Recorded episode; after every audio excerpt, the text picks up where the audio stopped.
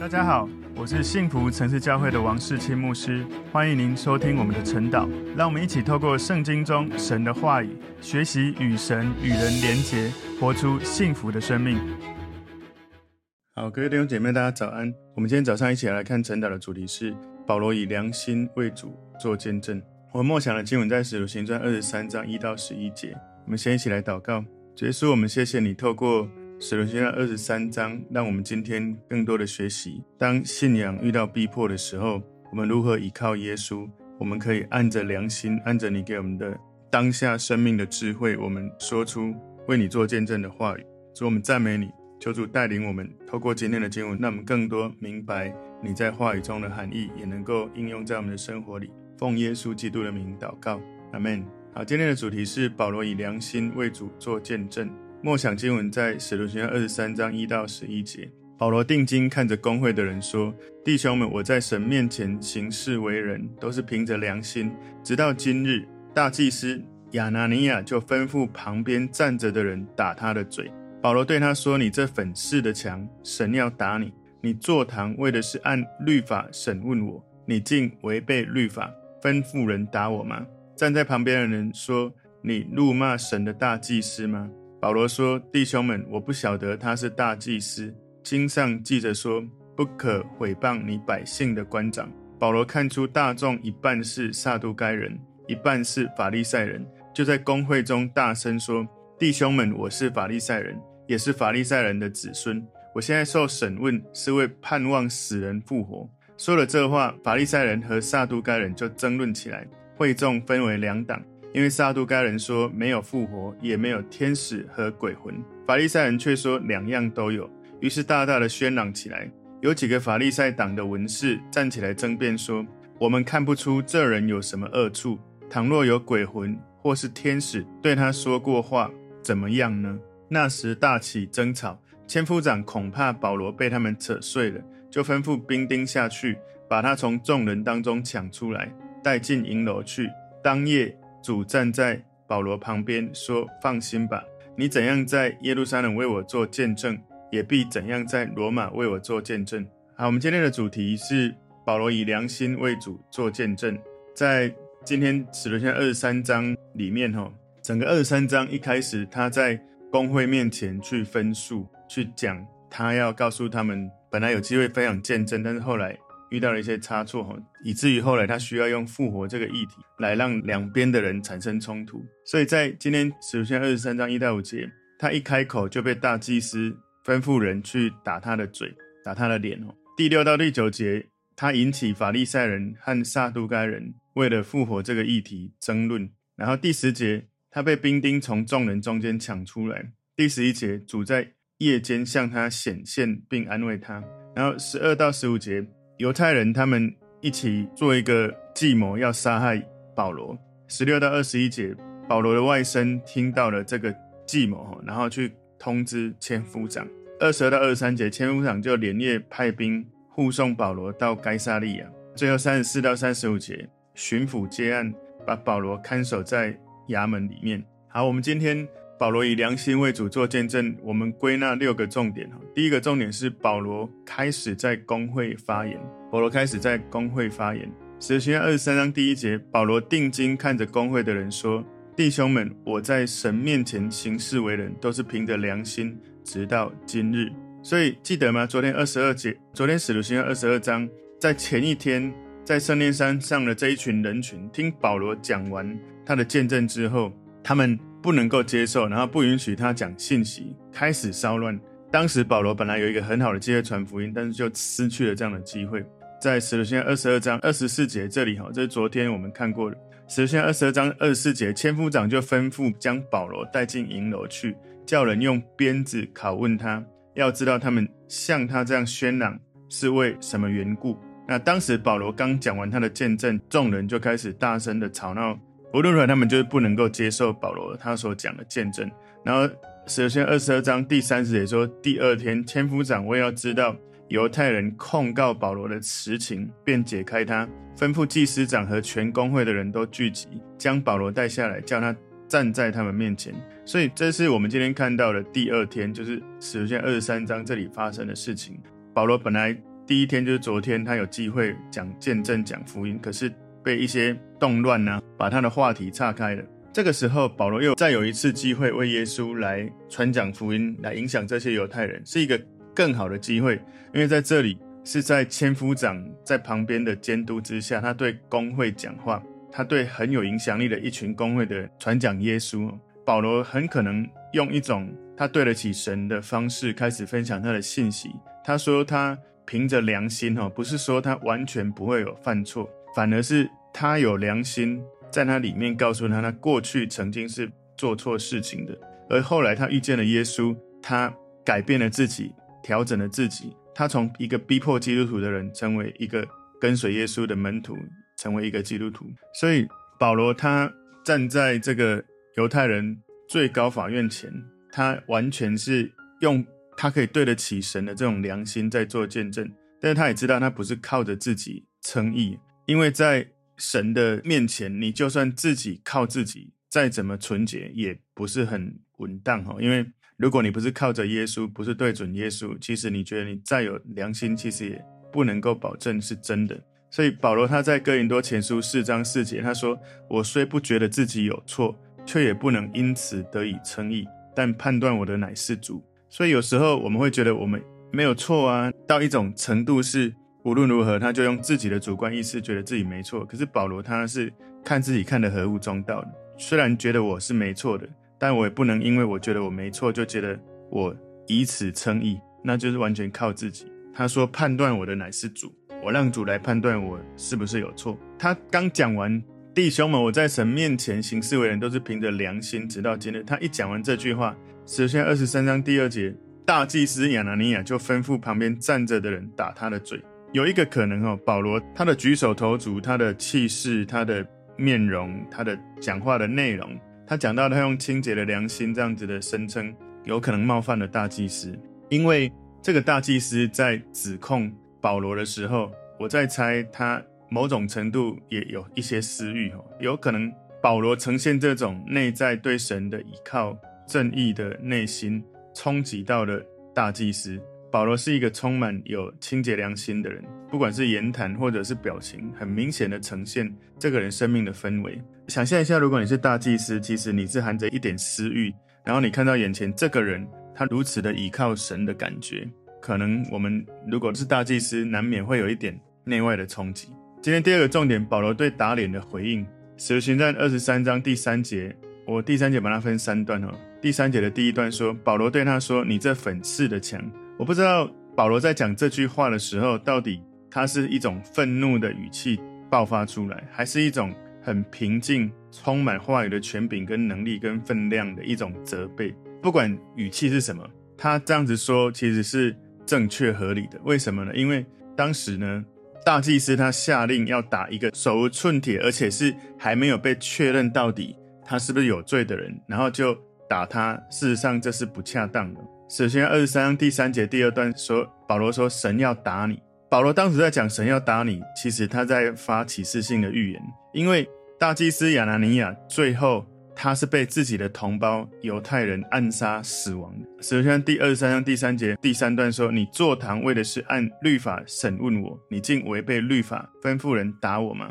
所以保罗他讲出了这一个下命令打他的人。事实上，他口口声声说要遵守律法，事实上他也不遵守摩西的律法，因为这个人吩咐人打保罗，就跟律法的这个教导是违背的。因为在申命记二十五章一到二节里面有记载，一个人他如果要被打，是因为他被定罪，但是保罗当时并没有被定罪，也就是说，你这个一直在讲要遵行律法的人，你自己就先违背律法，你叫人打我。首先，二十三章第四节，站在旁边人说：“你辱骂神的大祭司吗？”所以，根据这些犹太人他们的传统，如果你诽谤大祭司，你就犯了对神不敬虔的罪。所以，如果你知道眼前这个人是大祭司，你还故意去辱骂他，那是一个很严重的过犯，一种严重的错误。首先，二十三章第五节，保罗说：“弟兄们，我不晓得他是大祭司。经上记着说，不可诽谤你百姓的官长。”所以保罗立刻他意识到，他刚刚前面对大祭司所讲的话，不管他是怎么说，都是错的。哈，他不能够去诽谤百姓的官长。其实在这里，使徒行二十三章第五节，他是引用出埃及记二十二章第二十八节，这里说不可毁谤神，也不可毁谤你百姓的官长。所以保罗他说他不知道命令打他的脸的人是大祭司亚拿尼亚，这是有可能的，因为保罗他以前也是在耶路撒冷的犹太公会里面，也跟这一些法利赛人是都在一起。可是他离开耶路撒冷这个公会，他离开犹太这种权威高层的这种状态，已经超过二十年，很有可能他没有认出来下令打他的人是大祭司。还有另外有的人认为说，有可能保罗他的视力不好，他看不出来那一个人是谁。因为加拉太书四章十四、十五节说：“你们为我身体的缘故受试炼，没有轻看我，也没有厌弃我，反倒接待我，如同神的使者，如同基督耶稣。你们当日所夸的福气在哪里呢？那时你们若能行，就是把自己的眼睛泡出来给我，也都情愿。这是我可以给你们做见证的。”然后他在。加拉太书六章十一节说：“请看我亲手写给你们的字是何等的大呢？”有一个可能是因为，其实保罗他的眼睛哈，很多人都认为他的视力是不好的，所以这都是有可能的哈。一个是他已经很久离开这个阶层，他可能没有认出来；那也有可能是眼睛视力不好。也有人认为说，保罗他是在讲讽刺性的话，就是我不认为用这种方式。在做事情的人会是大祭司这样的人会做出来的事哈，就是你根本只是用你的私欲在惩罚我，你没有按照律法的规定在审问。今天第三个重点，保罗聪明的策略。什么？保罗聪明的策略呢？因为当时他看到发现，呃，这群人传福音没有用了，至少他要自保。所以保罗他看透了这一群现场的听众，他知道现场无法再传福音了。大祭司的行为，现场这些人的态度，让他了解。他无法在这个场合传福音，这一群人只想要杀他，所以他现在开始思考怎么保护自己不会被杀。所以我们也要提醒自己，在分享信息、传福音的时候，我昨天有跟大家讲，你要先了解对象、他们的年纪、他们的背景。你要沟通是要对方能够听懂、能够接受、能够共鸣。所以不只是要看对象，你也要看场合。有的人他不管对象，也不管场合，所以不管现在适不适合，他无论如何都要讲。有时候是这样，人家已经告诉你，他就是对这个信仰没兴趣，你仍然还是跟他说：“我走之前，可不可以带你做决志祷告？”我们常常在做没有用的沟通。其实对方因为勉为其难的觉得一直被你这样要求，他不好意思再拒绝了，就说：“好。”我看过太多次，基督徒不管对象，不管场合，无论如何就是要对方配合，我们要带他做决志信主。我们要学习保罗，在对的场合、对的对象说对的话。当时呢，保罗他都找到一个策略哈，在使徒行二十三章第六节，我第六节分三段，第二段这里说大众一半是撒都该人，一半是法利赛人，所以你知道你要认清这一群群众，了解场合，你才会说对的话。很多人以为要有好的口才，就是要训练自己很会讲，但更重要的是你要很会听，听现场的人的心，听现场的氛围，听神。怎么带领你在这个情境做什么该做的事？所以他就在公会里面开始大声的说话。所以保罗他的策略就是用一个议题把公会的党派两党把它划分出来，让法利赛人同情他，让他们没有继续联合要来反对保罗。首先二十三章第六节最后这一段说：“弟兄们，我是法利赛人，也是法利赛人的子孙。我现在受审问，是为盼望死人复活。”所以你知道他多厉害？他。现场马上把一半的人跟他产生连结跟共鸣，因为他是法利赛人，没错，他是法利赛人的子孙，而且他盼望死人复活，这都是法利赛人所确信的。所以保罗他了解这一群听众，他知道现场的人知道他是法利赛人的这样的血统，然后他再讲更深一点，我现在被审问是因为我盼望死人复活这个议题，而这个议题就是撒都该人跟法利赛人两党存在。一个非常重大的一种争议，所以保罗他在一个本质上真实的讲出他的信念。保罗其实最核心的信念是他相信耶稣基督，而耶稣基督是一个复活的耶稣，所以他开始把主题转到复活这个议题，人是可以复活的，而法利赛人是相信的，是盼望死人复活的。然后今天第四个重点，保罗造成公会分裂，保罗造成公会分裂。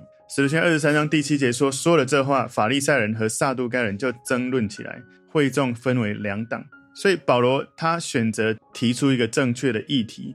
你知道保罗他懂得问对的问题，他懂得把话题在当时的情境谈到正确的议题。所以当他这样讲的时候，立刻得到法利赛人的支持。然后法利赛人开始跟撒都该人开始争论了。而当时撒都该人他是神学自由主义者，他们否认人死后生命的存在，他们否认人死后复活的这样的概念。所以路加就记录到这一些内容。撒都该人说没有复活，也没有天使和鬼魂哦，这是我们在下一节会看到的。所以法利赛人当时跟保罗产生了共鸣。法利赛人在当时是在犹太这一群族群里面，他们跟保罗都一样，都更相信圣经所说的。其实很多时候，这些法利赛人在圣经加入人的传统，所以法利赛人犯了许多的错误。不过呢，他们是很认真的对待圣经中所说的话语。通常呢，这个。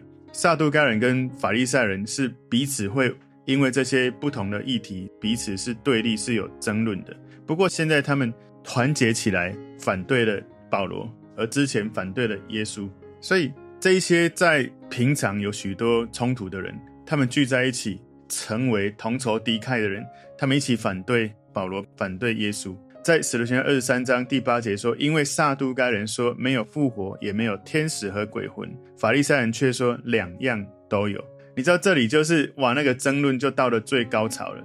然后第九节就说：“于是大大的喧嚷起来，有几个法利赛党的文士站起来争辩说：我们看不出这人有什么恶处。倘若有鬼魂或是天使对他说过话，怎么样呢？所以你知道这里在争论的最高潮，有人开始起来。”同意保罗了，觉得我们不应该继续来逼迫他了。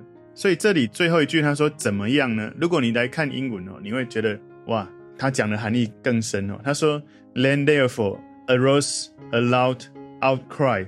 当时有一个很大的宣扬出现了，and the scribes of the Pharisees party arose and protested。所以呢，接下来这一群法利赛党的这个文士，他起来讲不一样的话了。他说。We find no evil in this man。我们在这个人身上看不到他有什么错误。But if a spirit or an angel has spoken to him，如果有神的灵，有天使对他说话，我觉得最后这句话我觉得最棒。他说：“Let us not fight against God。”我们不要敌对神，我们不要攻击神。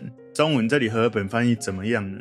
这一个英文翻译译本，我是用 NKJV 哈，里面他说：“Let us not。” Fight against God，我们不要攻击神，我们不要反对神。所以当他这样讲的时候，好像法利赛人这一个起来讲的人，他建议这一群人要接纳眼前这个保罗，他是在加玛列这个人的门下所学习许多的这些真理。所以在使徒行传第五章三十八节，曾经有这段话说：“现在我劝你们不要管这些人，任凭他们吧。他们所谋的、所行的，若是出于人，必要败坏；若是出于神。”你们就不能败坏他们，恐怕你们倒是攻击神了。所以这里这一个法利赛党的文士起来说，如果有这个 spirit 有灵，有神的灵，或是有天使，有任何的东西来对他说话，我们不要攻击神。今天第五个重点，保罗被罗马千夫长救出来。使徒行二十三章第十节，那时大起争吵，千夫长恐怕保罗被他们扯碎了，就吩咐兵丁下去，把他从众人当中抢出来，带进营楼去。我觉得这个画面是非常的戏剧化的。千夫长看到这群犹太人在这些无厘头的暴力争端里面，他们已经疯狂了。本来他们为了一个词，外邦人在起冲突，现在工会的这一群有头有脸的一些很尊贵的人，很像立法院里面在打架那种感觉。为了一个复活，开始大起争吵，完全忽略了自己的身份哦。千夫长当时为了保罗的安全，就把他抢出来。把他羁押在军营里面，所以保罗当时很聪明的用策略，让他从当时可能会被这些工会的人打死哦，从这里面被救出来，被千夫长找人赶快把他救出来。不过呢，保罗其实他应该会觉得很可惜哦，因为至少本来有两次的机会在一群人当中，第一次是对一群犹太人讲他的见证，第二次他对一群有影响力的犹太工会这些领袖们讲福音，但是呢，最后。都是在吵闹打斗当中结束。其实后来保罗他自己有暗示哦，他当时提出复活这个议题，引起两党的人争论，其实可能不是很好。在使徒行传二十四章，在明天的经文里面，二十四章二十节说：“即或不然，这些人若看出我站在公会前有妄为的地方，所以他承认他可能也有妄为了哈。如果我有妄为的地方，他们自己也可以说明。纵然有，也不过一句话。他承认他讲这句话可能不是太好。他说：就是我站在他们中间大声说，我今日在你们面前受审，是为死人复活的道理。” OK，这是第五个重点。第六个重点，耶稣在夜里安慰保罗。使徒行传二十三章第十一节前半段，这里讲到当夜，在那个晚上，对保罗来说，应该是非常艰难、非常困难的一个夜晚。他内心充满渴望，要来传福音给他的犹太同胞，可是却被这些犹太同胞来攻击他，甚至想要杀他。我不知道你的感觉，如果是你，你应该会觉得很挫折。两次的机会，对犹太人有机会传福音，可是都完全的。错失了这样的机会。当时在公会当中，大祭司下令打他，这个反应呢，在当时他已经无法顺利的在传讲见证福音了。有可能保罗在当时应该是很挫折，应该是很难过。或许他觉得自己好像做什么都没有用，传福音也没有果效，甚至会觉得我的服事已经到了尽头了。所以在白天，他靠着神，他充满智慧，非常的勇敢，没有任何的畏惧。可是你要想象，如果你是保罗，黑夜在孤独里面，你开始疲累，有可能你会开始有害怕、有怀疑，有可能会有一些压力。我曾经分享过，我也曾经遇过类似的这种情境哦，当然没有像保罗这么惨哦。你知道那种被单独的囚禁在一个地方，你那种内心会产生的一些情绪啊、想法，很多是你无法想象的。你在那个情境里面，真的需要主耶稣，所以。当夜，今天十一节第二段这里说，主站在保罗旁边。哇，我觉得这句话充满，我充满感动啊！耶稣当时站在保罗旁边，我不知道是灵里面还是身体上在那里。但是我们知道马太福音二十八章二十节说，你们如果这样子做呢，我就必与你们同在。你们要去使万民做我的门徒，你们要传福音给万民，要带领他们信主受洗，要传讲神的话语给他们，奉圣父、圣子、圣灵的名为他们施洗。当你们这样子做的时候，我就一定会与你们同在。保罗当时就是经历了耶稣的同在。耶稣知道保罗在哪里，没有因为保罗被关在监狱就忘了他。所以神知道我们人在哪里，我们遇到什么困难，我们就算自己一个人，我们最重要的是神的同在。当然，我们希望我们都不会有这样的机会。如果你真的被囚禁在一个地方，那时候你平常怎么操练跟神同在的这个练习就非常的重要了。保罗之前曾经从牢房很神迹的方式被救出来，但这一次主在牢房里面跟他相遇，什么意思呢？有时候我们常常求神把我们从痛苦的处境救出来，不过有时候更重要的是神那时候在我们的身边，我们要出来更重要。今天十一节最后面这里最后一段说：“放心吧，你怎样在耶路撒冷为我做见证，也必怎样在罗马为我做见证。”所以。耶稣对保罗所说的这段话，意思是你不会死在这里，你甚至会到了罗马那里。你不只在这里有机会做见证，你会到了罗马做见证。所以耶稣不只是与保罗同在，还给他内心的安慰，告诉他放心吧。如果神跟你说放心吧，你真的就要放心吧。在那一句话里面，保罗在那个夜晚经历了一种情感上、属灵上的一种黑暗的时候，耶稣说放心吧。所以，当保罗他为了耶稣勇敢的做见证，坚定的做见证，愿意为了耶稣牺牲自己的时候，耶稣跟保罗说：“你要放心。”所以保罗他，我在猜他应该很需要听到耶稣跟他这样子讲，不然耶稣不会出现的时候跟他讲放心吧。所以保罗他的处境是非常的糟，他不知道接下来发生什么事情。你知道，其实哈，当时有四十个犹太刺客聚集在一起，发誓要绝食抗议，一定要把保罗杀死。保罗根本当时不知道有发生这样的事，但是耶稣知道，所以耶稣对保罗说：“放心吧。”可能你会觉得你现在的状况很糟，你以为已经够糟，但事实上还有更糟的事会发生。你觉得你已经掉到谷底，其实你接下来还会遇到深渊。不过神要告诉你，即使在谷底，即使在深渊，我都在你旁边。所以耶稣知道他的情境，耶稣对他说：“放心吧。”耶稣没有说一切都很好，而是放心，我在你旁边。所以罗马书八章二十八节说，万事都互相效力，叫爱神的人得益处，就是按他旨意被造的人。我们在痛苦、在困难、在挑战中，不是神啊，赶快把它挪走，而是神啊，你赶快在我身边。只要你是爱神的人，只要神与你同在，万事一定会互相效力，因为我们是被神旨意呼召的人。所以，我们每一个人在一切顺利的时候是会放心的。可是，在一切你觉得不顺利的时候，你不是在靠环境放心，你是靠着神放心。不管危机是什么，神的大能是超越危机的。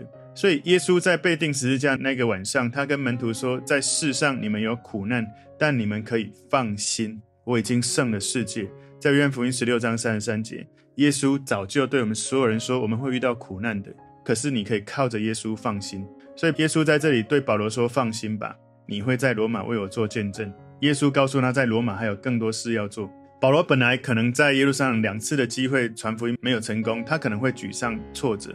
但是结果不是他的责任，他的责任是传福音，他讲他该讲的，结果是神来带领。所以保罗他有很多的工作要到罗马继续去做。所以你知道他往罗马的这个宣教旅程，哈，有人是说这是第四次宣教旅程，在往罗马的路上遇到了船难的时候，他跟船上的人说：“你们放心，因为他心里知道耶稣有告诉他他会到罗马，所以他不会死在船上。”所以你知道神给你一句话，会让你遇到。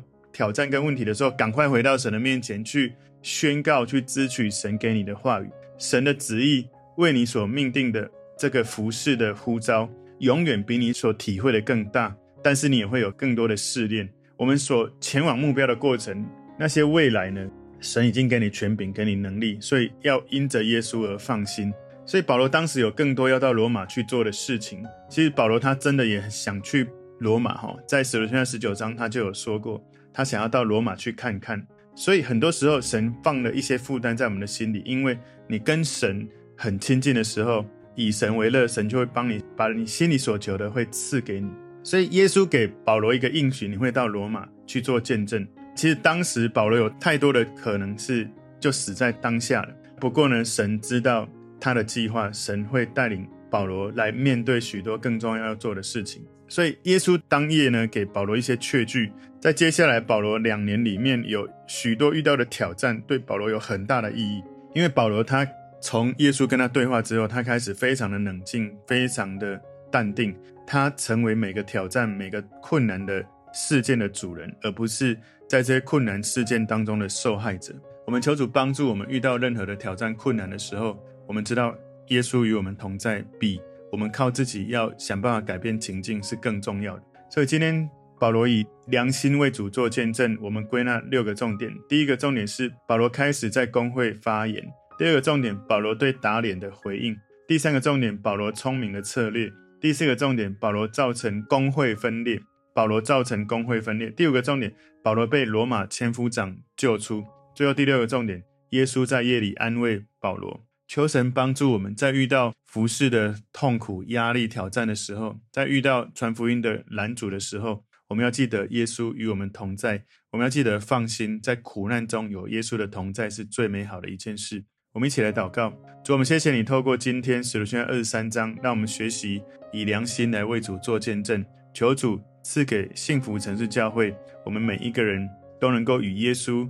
有美好的连结，如同保罗在遇到最痛苦的时刻，耶稣你站在他旁边。主，我们赞美你，我们求主帮助我们的教会也成为这样为主勇敢做见证的教会。奉耶稣基督的名祷告，阿门。